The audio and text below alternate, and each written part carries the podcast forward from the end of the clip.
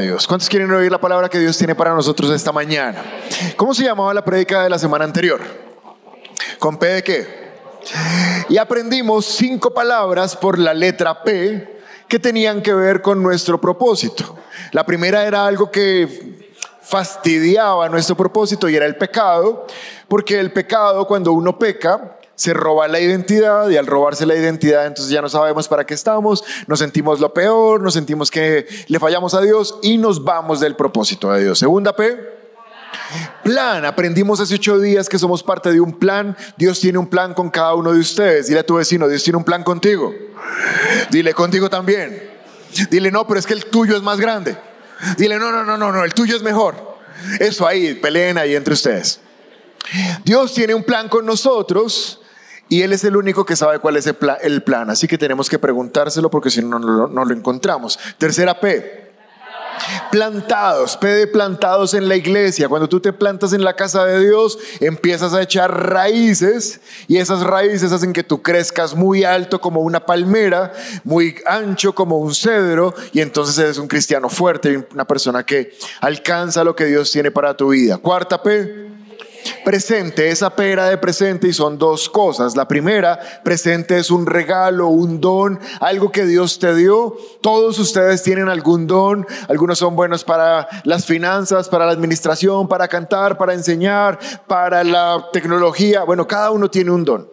Para ser maestros, hay que preguntarse cuál es el don que Dios te dio. Y la segunda parte del presente es en este tiempo presente, ¿qué estás haciendo con ese don que Dios te dio? Y la última P era de progresivo, porque el propósito de Dios es progresivo. Nadie entra de manera inmediata en su propósito, sino que vamos empezando y vamos creciendo progresivamente. En la medida que somos fieles en lo pequeño, vamos a llegar a cosas más grandes. ¿Listo? Hasta ahí llegamos. Esta semana vamos a estudiar algo que leí en el tiempo de la lectura que estamos haciendo de los profetas mayores. Recuerden que estamos leyendo Isaías. Alguien el miércoles escribió, pero es que no mandaron el link. Tranquilos, toda Biblia tiene Isaías. Tú simplemente abre Isaías y te vas leyendo tres capítulos diarios de Isaías. Eso es todo lo que significa un plan de lectura. Ya vamos como en el 30 y muchos.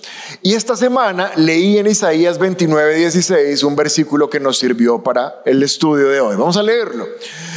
Vamos a leerlo todos juntos a la voz de tres bien fuerte. Un, dos, tres. ¿Será posible?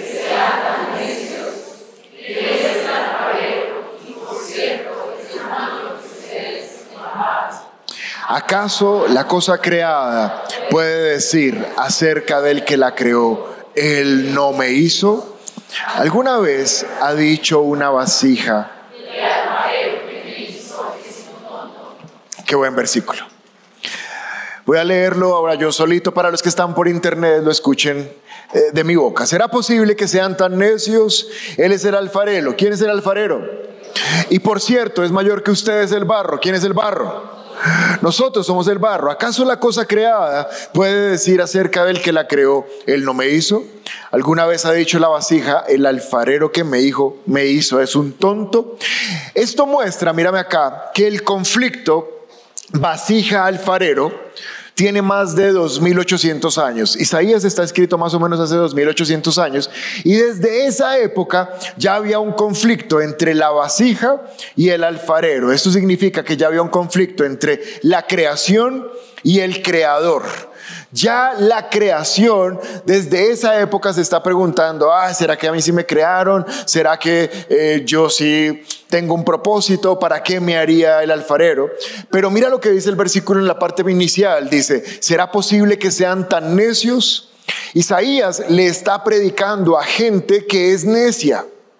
Y yo busqué la definición de la palabra necio y mira que el diccionario dice, necio es aquel que insiste en sus propios errores, que se aferra a sus posturas o ideas equivocadas, demostrando con ello poco inteligencia. El necio es aquel que ve que la está embarrando, sabe que está equivocado y dice, pero yo voy a seguir por ahí de cabeza. Y dice que el necio, cuando sabe que la postura que él tiene está mal, pero no la cambia, lo que demuestra es que tiene poca inteligencia. Ese es un necio. Ahora, Isaías está diciendo que estas personas son necias. Y son necias básicamente porque Él les está diciendo, ustedes son tres cosas, pero ustedes no se creen esas tres cosas. Miren el versículo. La primera que Isaías les dice es, ustedes son barro. La segunda que dice es, ustedes son una cosa creada, alguien los creó. Y la tercera vez les dice, ustedes son una vasija. Así que lo que les está diciendo Isaías son, ustedes son una vasija de barro creada. Entonces di conmigo, yo soy, vamos fuerte, yo soy una vasija barrosa creada. Barrosa es de barro, no barrosa de, de acné. ¿Listo? De una vez fuerte, de una vez más fuerte. Yo soy una vasija barrosa creada. Eso es lo que somos. Eso es lo que Isaías dice que todos nosotros somos. Somos algo que Dios creó del barro con una forma que es una forma de vasija. Pero Isaías está diciendo que todo aquel que no crea que somos esas tres cosas es un necio. ¿Y qué es un necio? Alguien que insiste en sus errores, demostrando con eso poca inteligencia. Gracias. Hay un problema cuando los seres humanos, y más aún los creyentes, porque esta es una iglesia donde hay varios creyentes, la mayoría son creyentes, hay un problema cuando el creyente no cree que es una vasija. Porque si el creyente no cree que es una vasija de barro o ya no quiere vivir como una vasija de barro, pues entonces eso pone un problema a su propósito. Quiero mostrarles lo que nosotros somos. Esto es lo que nosotros somos. Gracias. Esta es una vasija de barro formada por alguien que le dio la forma. Esto viene de la profunda Boyacá. Debe venir de, de Ráquira. Gracias. Eh, mi mamá me la prestó y prometí devolverla igual. Pero esto es lo que nosotros somos. Ahora, cuando tú miras eso, ¿para qué es esto? ¿Para servir qué? Mondongo. Rico, rico, rico. Sirve para servir lo que ustedes quieran, menos frijoles. Frijoles no. ¿A, quién, ¿A quiénes no nos gustan los frijoles? Déjame ver manos arriba. Somos varios. Miren, por favor, cuando a uno le vayan a servir frijoles, que sea en el plato una cucharadita al lado del arroz, porque un platado de frijoles, eso no es correcto. Entonces, bueno, por favor. Esto es, por ejemplo, para un ajiaco, para un mondongo, para una, una cazuelita de mariscos, delicioso. Frijoles, no. Pero tú ves esto y tú dices, si veo eso es porque me van a servir algo. Tú no ves eso y dices, ay, para llamar. No, esto no es para llamar. Aquí no consultas el Facebook, aquí no miras el Instagram. Esto solo con verlo sabes para qué funciona. ¿Me estás entendiendo? Pues yo quiero que tú mires esta vasija y te des cuenta que tú eres esto. Lo que eres es una vasija de barro formada por Dios. Cuando tú sabes lo que eres, fácilmente encuentras para qué existes. Pero dice Isaías que les está hablando a gente necia. Y esta mañana te quiero enseñar, si estás tomando nota, que deberías. Solo los necios no tomarían nota. Puedes poner como título en la prédica de hoy, estorbos para encontrar mi propósito. Hace ocho días vimos claves para encontrar el propósito y hoy vamos a ver estorbos. Quiero enseñarles cinco estorbos que están en este versículo de Isaías. Vamos a ver cinco cosas que cuando pasan no facilitan, no permiten que tú encuentres tu propósito. ¿Cuántos quieren encontrar para qué están en este mundo? Bueno, estos cinco estorbos no les van a dejar, así que vamos a aprenderlos. Primero, Isaías 29, 16 dice, ¿será posible que sean tan necios? Él es el alfarero y por cierto, es mayor que ustedes el barro. ¿Por qué Isaías está haciendo esas aclaraciones tan específicas? Mírame acá un segundo. Isaías dice, por cierto, Él es el alfarero. Y lo que está diciendo es, ustedes no son el alfarero. En la relación vasija-alfarero solamente hay un alfarero y no son ustedes. ¿Ustedes que son en la relación vasija-alfarero? La vasija. Pero el alfarero es Dios. ¿Alguien de acuerdo en que el alfarero es Dios? El primer estorbo para encontrar el propósito de Dios para mi vida es creer que yo soy el alfarero. ¿Qué es un alfarero? Si lo buscas, dice que es aquella persona especializada en darle forma al barro. Específicamente tiene que ver con el barro, el alfarero. El alfarero es aquel que se especializa en tomar el barro y darle forma. Y el alfarero va viendo y dice, uy, no, aquí le salió como un chichón a esta vasija, no, quita ese pedazo, pone otro nuevo y déle forma. Y cuando el alfarero dice, no, esta vasija me quedó como muy chistosita, está muy feita, ¿qué hace? Pues la rompe. ¿Y qué hace? Pues empieza desde cero hasta que la vasija se parezca a lo que él tiene en mente para esa vasija. ¿Estamos de acuerdo, sí o no? Di conmigo, él es el alfarero, no yo.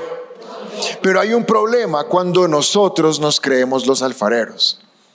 Porque ahora somos nosotros los que le queremos dar forma a nuestra vida. Escúchame iglesia, tengo algo que decirte esta mañana. Nadie te pidió el favor de que le des forma a tu vida. Nadie. El alfarero ya diseñó cómo es tu vida. Nuestro papel es amoldarnos a la forma que el alfarero nos dio ya no hay, mucha, no, hay mucho convencimiento, ya no gusta mucho. ¿Por qué? Porque nosotros hemos pensado toda nuestra vida que somos los que tomamos nuestras decisiones, los que decimos cómo, cuándo, por dónde, a qué hora. Felicitaciones. Esta mañana Dios te trajo para decirte que el que diseñó todo fue Él. Y que nosotros simplemente somos una vasija. Salmo 139, versículo 16, dice la palabra, me viste antes de que naciera y cada día de mi vida estaba registrado en tu libro. Cada momento fue diseñado. ¿Qué pasó con cada momento? ¿Cuándo? Antes de que un solo día de mi vida pasara, ya estaba diseñado. Si el versículo dice cada momento, es porque cuántos momentos de nuestra vida ya fueron diseñados. Cada momento, cada momento, cada día Dios había hecho un diseño para nosotros. Y ese diseño estaba hecho desde antes de que empezáramos a vivir, ya estábamos diseñados. De tal manera que si yo digo, no, pero es que a mí el diseño de Dios no me gusta, yo voy a tener mi propio diseño, lo que estoy diciendo es que el diseño de Dios para mí no es bueno. Ahora, ¿alguien aquí cree que Dios es el mejor diseñador del mundo? ¿Cuántos creen que Dios diseñó, es el arquitecto del universo, el arquitecto de las estrellas, de las galaxias, de los planetas? Y aún así uno le dice, Señor, te quedaron hermosas las constelaciones, pero mi vida la mando yo. Porque a veces queremos ser nuestros propios alfareros. Y una persona que siga empecinada en formar su propia vida, lo más obvio es que no encuentre la forma que Dios quería darle, sino la forma que ella quería darse a sí misma. ¿Están comprendiendo? Y, tengo un ejemplo de alguien que quería darse forma a sí mismo y dijo, no, es que a mí eso de cargar a Giaco no me gusta yo quiero tener forma de otra cosa. Casi no me lo prestan. Este también es de arcilla, también es de barro. Pero sabes que es alguien que dice, es que yo no vine a esta vida para servirle a Giaco a nadie. Yo vine a esta vida a ser productivo, a ser feliz. ¿Quién me puede prestar una monedita de 500, por favor? Sí, porque... Ah, no, espérame, yo traía, yo traía. Acá la tengo. Y esta arcilla le dice al alfarero, no quiero ser olla, no quiero ser recipiente. Yo lo que vine fue a producir. Es de arcilla, pero no es vasija. Lo único que se le olvidó a esta arcillita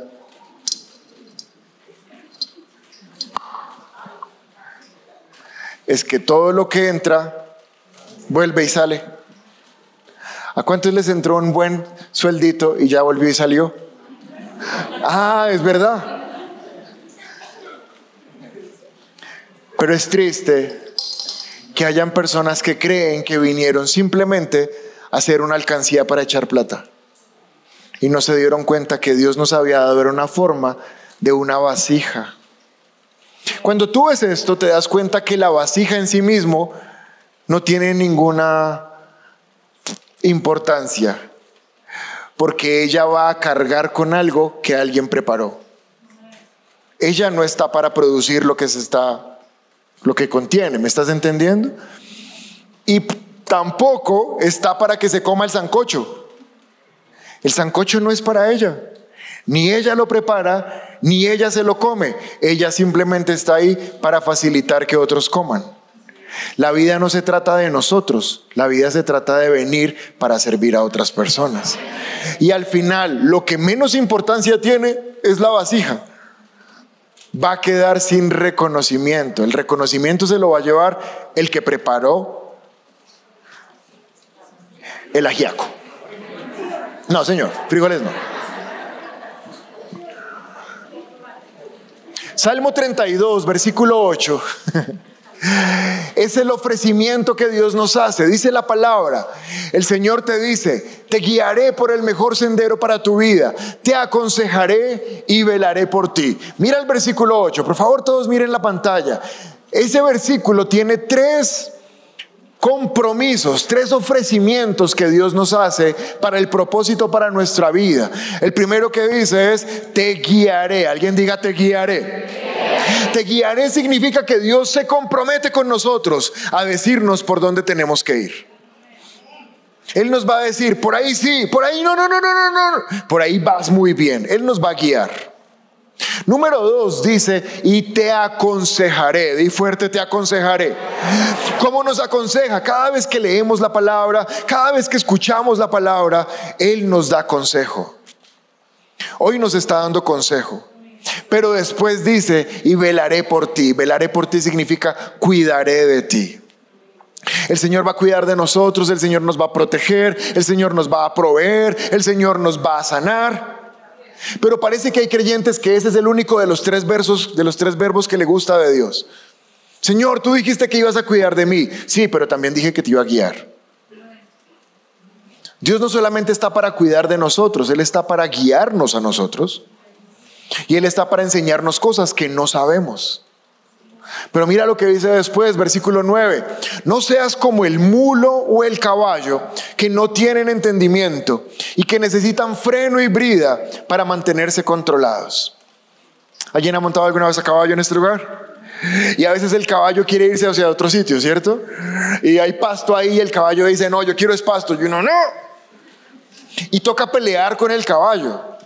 Porque si tú le dices, caballito, ven, es que es hacia allá, ¿el caballo te va a hacer caso? ¿Qué tiene que pasar para que obedezca? Que le duela. Cuando tú mueves la rienda, no sé qué hará con la encía, pero algo le pasa de tal manera que a las malas tiene que hacer caso. ¿Estamos de acuerdo hasta ahí? ¿Sabes qué dice Dios? Yo te quiero guiar.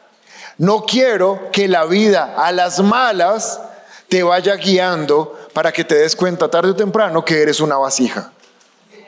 Porque no sé por qué a veces tenemos que aprender es a las malas. Señor, ahora sí me divorcié tres veces, ahora sí, ¿cómo es? No, tú no te tenías que divorciar tres veces. Señor, ahora sí estoy batallando con la, con la cocaína, con la marihuana, yo no quiero más, ahora sí que es. No, tú no tienes que ir a pelear contra un vicio. Tú no tienes que tener un embarazo, no deseado. Tú no tienes que sufrir en la vida para darte cuenta lo que Dios tenía para tu vida. Era las buenas que Dios lo, lo quería hacer. Ahora no es que Dios te trata de las malas, no, uno mismo se trata las patadas cuando toma malas decisiones. Pero ¿sabes qué te dice Dios? Yo te puedo guiar, te puedo enseñar y en el camino te puedo cuidar. A mí me gusta más el versículo 8 que el 9. No sé a cuántos les gusta más el 9. No, a nadie. Pero ¿sabes por qué a veces vivimos el 9? Porque nos olvidamos que el alfarero es Él y nos creemos los alfareros de nuestra vida. Amén. ¿Vamos bien hasta ahí? Isaías 29, 16 dice la palabra, Él es el alfarero y por cierto es mayor que ustedes, el barro. Segundo estorbo para encontrar el propósito de Dios para nuestras vidas es que se nos olvida que nosotros somos el barro. Nosotros simplemente somos barro. ¿Por qué Isaías tiene que aclararle a los necios que ellos son barro? Porque a veces en la vida se nos olvida que somos barro. Y recordar que somos barro tiene unas implicaciones súper importantes. Lo, primero que tú recuerdas cuando sabes que eres barro es que el barro se rompe fácilmente. O sea, donde yo me muevo aquí un poquitín y le dé contra este bordecito, mi mamá no me va a recibir esta cosa. Ella me va a decir, yo le presté una, me devuelve la vajilla completa. El barro se rompe súper fácil, ¿sabe? A veces nosotros creemos que somos como de hierro, como que nunca nos vamos a envejecer, como que nunca nos vamos a enfermar, como que nunca nos vamos a morir, como que si tenemos una empresa puede que nunca se vaya a quebrar. No, sabes, la vida es de barro. Y es bueno que recuerdes que es de barro, porque cuando tú sabes que es de barro, tú la cuidas. Tú le tienes un cuidado especial a la vida. Tú aprovechas la vida porque es que la vida está pasando demasiado rápido. Pero cuando uno se cree irrompible, cuando uno cree que es de hierro, va por la vida tomando decisiones de la manera equivocada. E Isaías les dice, no se, no se les puede olvidar que ustedes son de barro. Otra cosa por las que somos de barro es que si ustedes miran, no sé si alcanzan a ver, pero esta cosita tiene imperfecciones. Aquí tiene como unas grietas, turupes. Está como bien imperfecta esta. No quedó perfecta. Pero es que el barro no es perfecto. El barro tiene imperfecciones. Las vasijas de barro todavía se les sale la piedra y se agarran y pelean y se molestan y se deprimen y quieren dejar todo botado porque somos de barro. ¿Me están comprendiendo? Isaías dice, ustedes son de barro, no se les olvide, son imperfectos en proceso de perfeccionamiento, pero son de barro. Otra cosa que es importante recordar que somos barro es que el barro no se da forma a sí mismo. Si alguien no hubiera tomado esto y le hubiera dado forma, ¿esto qué sería? Un pedazo de montaña. Una pista de motocross, no sé, algo.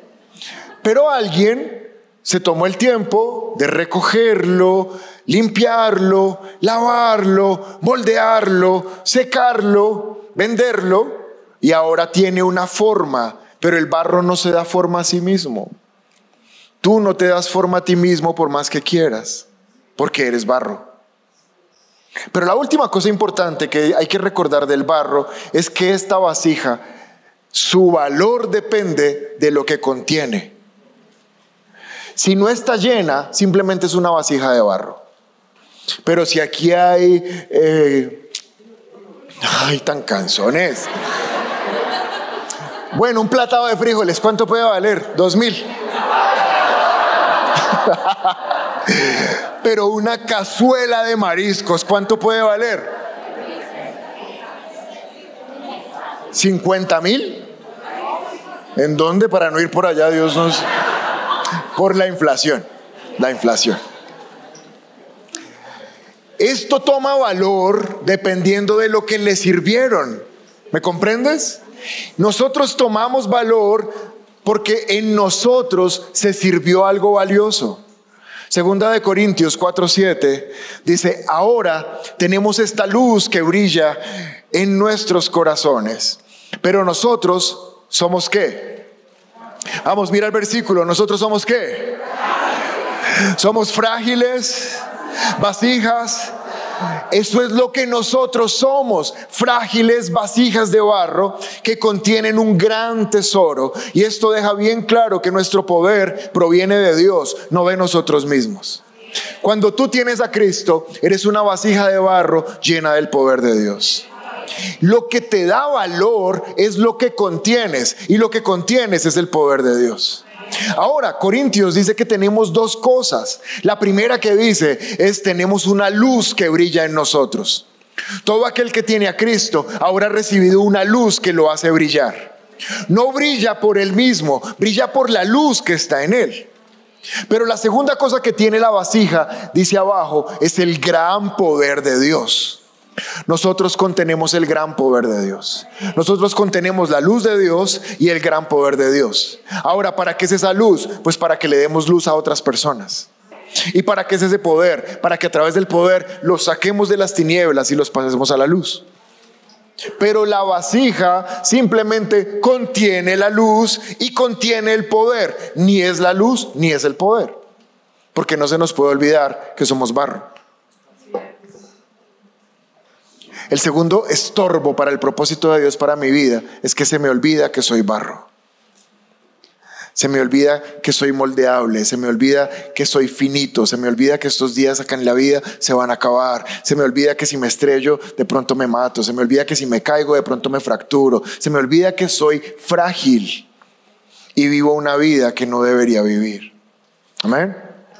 Tercero, Isaías 29, 16. Él es el alfarero y por cierto, es mayor que ustedes el barro. Qué tremendo como Isaías tiene que empezar a acomodar cosas que son obvias, pero que los necios no ven como obvias. ¿Qué es un necio? Alguien que está pegado a sus propios errores, que defiende sus propias posturas equivocadas, mostrando con eso que tiene poca. Gracias. Eso es un necio. Isaías está hablando con necios, por eso tiene que aclarar cosas. Ustedes no son el alfarero, ustedes son barro. Y por cierto, me gusta mucho como dice, y por cierto, el alfarero es superior al barro. ¿Por qué tiene que aclarar que el alfarero es superior al barro? Porque los necios piensan que el barro es superior al alfarero. El necio piensa que de pronto Dios es una opción. El necio todavía está preguntándose, pero ¿será que Dios sí existe o no existe? Para el necio, Dios es un mito. Es tan necio que no se da cuenta que el barro es Él y que el Dios es superior. Y a veces la vasija es tan necia que es su propia Dios. Romanos 9:20 dice la palabra. Respondió, ¿quién eres tú para pedirle cuentas a Dios? ¿Acaso le diría la olla de barro al que la modeló, ¿por qué me hiciste así? Este es un ejemplo de una olla de barro alzada. Sí. Deben estar allá en, en Inglaterra. Alzada. ¿Qué podríamos decir? Irreverente, irrespetuosa irrespetuosa. ¿Mejor? ¿Algo más? Atrevida, altiva, eso. Eso. Alzada. Una olla parándose enfrente al alfarero y diciéndole, oiga, ¿por qué me hizo así de fea, toda negra, toda honda? Yo no quería ser así. Yo quería ser una alcancía llena de plata. ¿Por qué colombiana? ¿Por qué mosquera? ¿Por qué no me hizo mona ojiverde? Es una alcancía, es una alcancía, no es una olla de barro que contiende permanentemente con su alfarero porque no es feliz como el alfarero la hizo. No es feliz con la vida que el alfarero diseñó para ella. ¿Están entendiendo hasta ahí? Y hay dos áreas de nuestra vida, y conmigo, dos áreas, donde la vasija contiende con el alfarero. La primera es en nuestros pensamientos.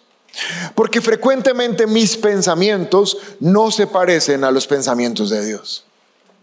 Isaías 55, versículo 8 dice, Dios dice, mis pensamientos no se parecen en nada a sus pensamientos y mis caminos están muy por encima de lo que pudieran imaginarse. Los pensamientos de Dios son grandes. Los pensamientos de Dios son perfectos. Los pensamientos de Dios son eternos. Dios sí sabe cómo pensar. Pero la vasija a veces mira al alfarero y le dice, no, yo pienso mejor que tú. Es que yo sí soy más inteligente que tú. Y el alfarero ahora mira como, tan lindo. No tenemos pensamientos más inteligentes que Dios. De hecho, por eso es que necesitamos su palabra, para que su pensamiento cambie mi pensamiento, para que mi manera de ver la vida se vea influenciada por la manera como Dios ve la vida. Pero hay una segunda área donde la vasija se pelea con el alfarero y se cree mejor y es en sus planes, en la manera de planear. Proverbios 16 dice, podemos hacer nuestros propios planes, pero la respuesta correcta viene del Señor. Es un área donde las vasijas, ¿alguna vasija en este lugar? Eh, ¿No nos gusta? ¿Alguna alcancía? Ah, bueno, bien. Es un área donde las vasijas frecuentemente nos equivocamos y es a la hora de planear. Es a la hora de encadenar una secuencia de pensamientos que nos van a llevar a un objetivo. Ahí las vasijas nos equivocamos mucho. ¿Por qué? Porque tomamos nuestros propios planes sin considerar la importancia del plan que Dios tiene. Y Dios dice, pueden hacer sus propios planes, pero si me preguntaran, la respuesta correcta la tengo yo. Versículo 2, la gente puede considerarse pura según su propia opinión. No, este plan no es malo, este plan no le hace daño a nadie, este plan es muy bueno, podemos considerarnos puros, pero el Señor examina lo más profundo. Dios sabe por qué estamos decidiendo, Dios sabe por qué estamos planeando. Versículo 9, podemos hacer nuestros propios planes, pero es el Señor el que determina nuestros pasos. Mira, tú puedes planear lo que quieras, pero si ese plan no es el plan de Dios, te va a doler. Vas a perder. Vas a sufrir. Algo te va a doler. Porque muchas veces somos tan necios que Dios dice, hágale. Y más adelante me cuenta. Y después vuelve uno más adelante. Como cuando uno le dice a su hijo, si vas por ahí, te caes. Ay, papá. Ay, ay, ay. Uno ya sabía. ¿Por qué? Porque uno allá mismo cayó hace tiempos. ¿Sí o no? Pero el tercer gran estorbo es cuando la vasija se cree superior al alfarero. Cuando la vasija cree que es ella la que le va a enseñar a Dios es ella la que le va a mostrar a Dios que ella es la que tiene la razón. Siguiente, Isaías 29, 16, me quedan dos. ¿Acaso la cosa creada puede decir acerca del que la creó, él no me hizo? Esta vasija ya está rompiendo todo límite. El alfarero la crea y después de creada, la vasija lo mira y le dice, tú no me creaste. Wow. El cuarto estorbo para encontrar el propósito de Dios para nuestra vida es negar que somos creación de Dios. Alguien dirá, ah, bueno, ese cuarto no me, no, me, no me aplica a mí porque yo sí creo que Dios me creó. Sí, ya te voy a mostrar qué significa eso. No todo el mundo cree que ha sido creado por Dios. Aún les he contado muchas veces que dentro de mi, dentro de la academia, yo estudié en la Nacional, teníamos que ver semestres enteros de cómo íbamos evolucionando de la babosa, del gusano, de todo, para terminar convenciéndonos que fuimos producto del azar, del caos, pero el caos no crea vida. El caos solo crea caos. Hay un creador, hay un arquitecto que lo creó y lo diseñó todo. Ahora, sé que estoy hablando con creyentes que ya creen que Dios los creó. ¿Cuántos creen que Dios los creó? Entonces ustedes ya creen que son creación de Dios. Pero si creemos que Dios nos creó, mírame, si creemos que Dios nos creó, también debemos creer que nos creó para algo. Porque no solamente nos creó. O sea, Dios no está en el cielo ahí como, ay, ¿qué hacemos? Hagamos gente. No, Él es un creador, un diseñador, o sea, que se toma tiempo con cada persona para saber cómo la crea. ¿Cómo lo voy a hacer? ¿Qué dones va a tener? ¿Dónde van a ser? ¿Cuándo van a ser? Está diseñando nuestra vida. Por eso te estoy diciendo que ahora estamos entrando en un problema todos nosotros. Y es que no solamente estamos creyendo que Dios nos creó, sino que si nos creó, ahora tenemos que creer que nos creó para algo. Y si creemos que nos creó para algo, eso pone una responsabilidad sobre nuestros hombros porque tenemos que buscar para qué nos creó. ¿Me entiendes? Acabas de adquirir un problema y ni lo estabas buscando. Ahora les preguntan en la tarde, ¿cómo le fue en la iglesia? Mal. Iba sin problemas y ahora tengo un problema. Creo que Dios me creó y como sé que me creó, ahora debo buscar para qué me creó. Por eso dice ahí que el cuarto estorbo es que la vasija no cree que Dios la creó. En realidad no es que no crea que Dios la creó, sino que no se toma el esfuerzo de buscar para qué la creó. Y aquí hay un problema. Cuando el hombre quiere soltarse del creador. Aquí nace el gnosticismo, aquí nace el ateísmo, gente que dice Dios no existe. ¿Por qué el hombre finalmente dice que Dios no existe? Porque si Dios no existe, no hay que responderle por nada. O sea, si Dios dice, mm, no robes, pero yo creo que Dios no existe, puedo robar, porque Dios no existe. Cuando niega el hombre la existencia de Dios, cuando no quiere hacer lo que ese Dios dice que hay que hacer. Es más fácil decir que Dios no existe a decir que yo no quiero obedecer a lo que Dios dice. ¿Es claro lo que estoy diciendo? Miren lo que dice Romanos capítulo 1, verso 20. Pues desde la creación del mundo, todos, ¿cuántos? Desde que el mundo fue creado, todo el mundo ha visto los cielos y la tierra si no los has visto, ahorita que salgas, miras hacia, hacia arriba, ves el cielo.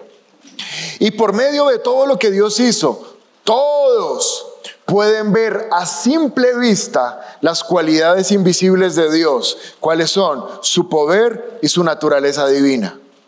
Así que nadie tiene excusa de que no conoce a Dios. Todo el mundo sabe que Dios existe. ¿Por qué? Porque la creación existe. Es como ver un cuadro. Si ves un cuadro, sabes que existe alguien que lo pintó. ¿Hasta ahí estamos claros? Versículo 21. Todos conocieron a Dios. Todo el mundo sabe que Dios existe, pero no quisieron adorarlo como Dios ni darle gracias. En cambio, comenzaron a inventar ideas necias acerca de Dios y como resultado la mente les quedó en oscuridad y confusión. ¿Qué pasa? Que cuando el hombre niega a su creador, o cuando el hombre sabe que Dios lo crea, pero no busca para qué lo creó, su mente empieza a entrar en dos cosas, dice ahí, en oscuridad y en confusión. Cantidades de cristianos confundidos y entenebrecidos en sus pensamientos que no saben para qué existen. No saben, no saben para qué Dios los mandó a este mundo y son cristianos. ¿Por qué? porque no han comprendido que el Dios que los creó, los creó con un propósito y que ese propósito es responsabilidad de cada uno de nosotros buscarlo. Pero como no lo hacemos, dice ahí que empezamos a inventar ideas necias sobre Dios. Ideas necias como, no, Dios le dio dones a todo el mundo, menos a mí. Yo sí creo que conmigo Dios dijo, solo me creó y ya, ahí me mandó. No, esa es una idea necia. Cada uno de ustedes tiene un propósito. Gracias por su entusiasmo. Es, contagioso, o sea, me motivan a irme a la casa a comerme un platado de frijoles. Porque hoy hay frijoles en la vida real. Si alguien quiere pasar por la casa, bienvenidos. Cada uno de ustedes fue creado con un propósito. Tienen que buscarlo. Porque ustedes fueron creados por Dios. Y si Él los creó, los creó para algo. Versículo 25, cambiaron la verdad acerca de Dios por una mentira. Y así rindieron culto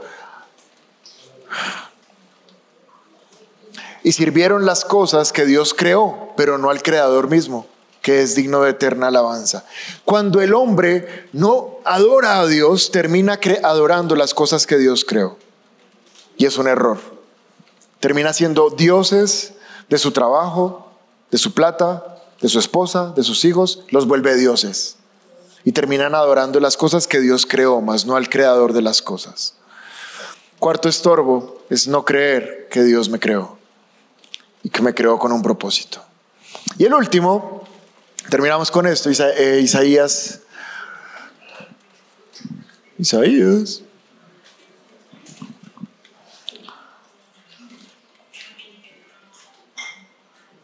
29, 16.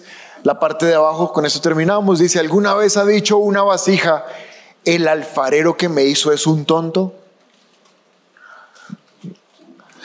Quinto estorbo para encontrar el propósito de Dios para nuestras vidas es creer que Dios es un tonto. Una vasija pensando que Dios es un tonto. Cuando alguien cree que otro es un tonto, cuando él se cree más vivo que el tonto. ¿Sí o no? O sea, yo digo, ah, ese es tonto, comparado con, quién? Conmigo, que no soy tonto, que soy vivo. Si la vasija está diciendo que el alfarero es un tonto, entonces ¿quién no es un tonto? La vasija, que es más inteligente que el alfarero. La vasija creyendo que el alfarero es un tonto. Quinto estorbo es tratar a Dios como tonto. ¿Cuándo tratamos a Dios como tonto? Cuando tratamos de convencerlo que nuestros argumentos son verdaderos. Cuando Dios dice, ven, vamos, y te vas a involucrar en, el propósito de Dios para tu vida. Dios, es que ahorita, o sea, ahorita preciso, preciso, no, no tengo tiempo. Y Dios en el cielo, ay, sí. Mírame a ver si tengo dientes. A veces nosotros le damos unas excusas a Dios tan tontas que creemos que Él es tonto. Tratamos a Dios como tonto, con nuestros argumentos, con nuestros pretextos, con nuestras agendas, con nuestras prioridades, y lo tratamos como un tonto. No sé si alguna vez alguien te ha tratado de, tratar como tonto y ese cree que te está convenciendo y tú por dentro dices, pero tú igual haces cara de tonto, ¿no?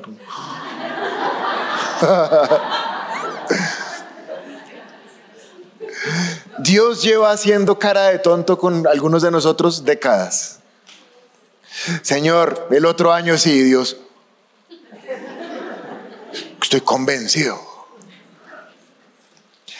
Pero lo curioso es que cuando nosotros tratamos a Dios como tonto, los tontos somos nosotros.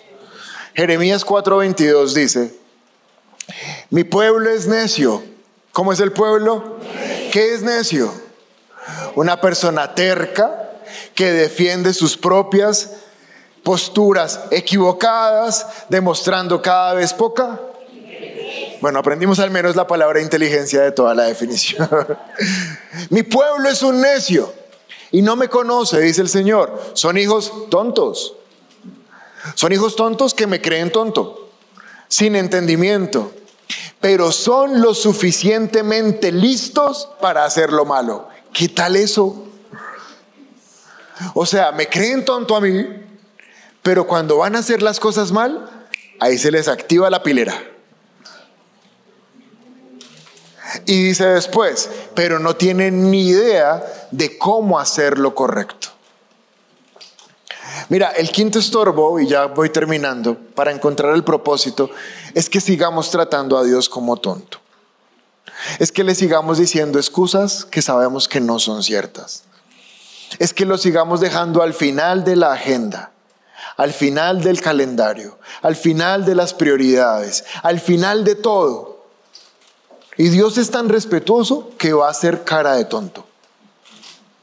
Pero al final los únicos que nos estamos engañando somos nosotros mismos. Termino con este versículo, Deuteronomio 11, 16. Pero ten cuidado, dile a tu vecino, ten cuidado. No dejes que tu corazón sea engañado y entonces te alejes del Señor y sirvas y rindas culto a otros dioses. ¿Qué ocurre? Ya terminé, pero ¿qué ocurre cuando uno tiene tantas excusas para Dios? Cuando uno le pone el pero del día, del clima, del tiempo, de los hijos, de la plata, de la familia, del trabajo. Cuando uno le pone tanta excusa a Dios, termina creyéndose uno mismo que esas excusas son verdad. Y termina uno alejado de Dios. Ahí dice, no dejes que tu corazón te engañe. Y entonces te alejes del Señor. Y miren esto tan triste. Y termines sirviendo y rindiendo culto a otros dioses. El propósito de la vasija era servir la luz de Dios y el poder de Dios. Pero es una vasija tan tonta, tan llena de excusas, que termina sirviendo un plato de lentejas para no pelear en vez de haber servido la gloria, terminó convertido en una alcancía que lo único que hizo fue amontonar monedas de 500 sin saber que un día se moría y por el mismo hueco que entró, por otro hueco se salió y se quedó sin nada. La vida no se trata de servirnos a nosotros mismos. La vida se trata de servir a Dios. Amén. Ahora déjame darte una frase que con esta frase quiero terminar para que la escribas. Si no la escribes, apréndela. Escribe por favor esto. El mayor fracaso de un creyente, el mayor fracaso de un creyente es creyente, o sea, creyó en Jesús, va a ir al cielo. Pero el mayor fracaso de un creyente fue nunca dejar de servir otros dioses. Vivió cristiano, vino a la iglesia, pero nunca sirvió al Dios verdadero, sino que toda la vida siguió sirviendo a otros dioses. El mayor fracaso de un creyente es nunca dejar de servir a otros dioses. Y solamente déjame decir esta cosa final. Y no permitas que el mayor Dios de tu vida seas tú mismo. Porque a veces solamente queremos servirnos a nosotros mismos. No estamos para servirnos a nosotros mismos. Simplemente somos una vasija que recibe lo que le sirven y lo da a otros para que otros se beneficien. Este es un podcast original de Un lugar cerca de ti. Puedes escuchar un nuevo capítulo todos los martes en Spotify, Apple y Google Podcasts. Para conocer más de nuestra iglesia, puedes ingresar a www.unlugarcercadeti.com o también seguirnos en todas nuestras redes sociales como arroba un lugar cerca de ti.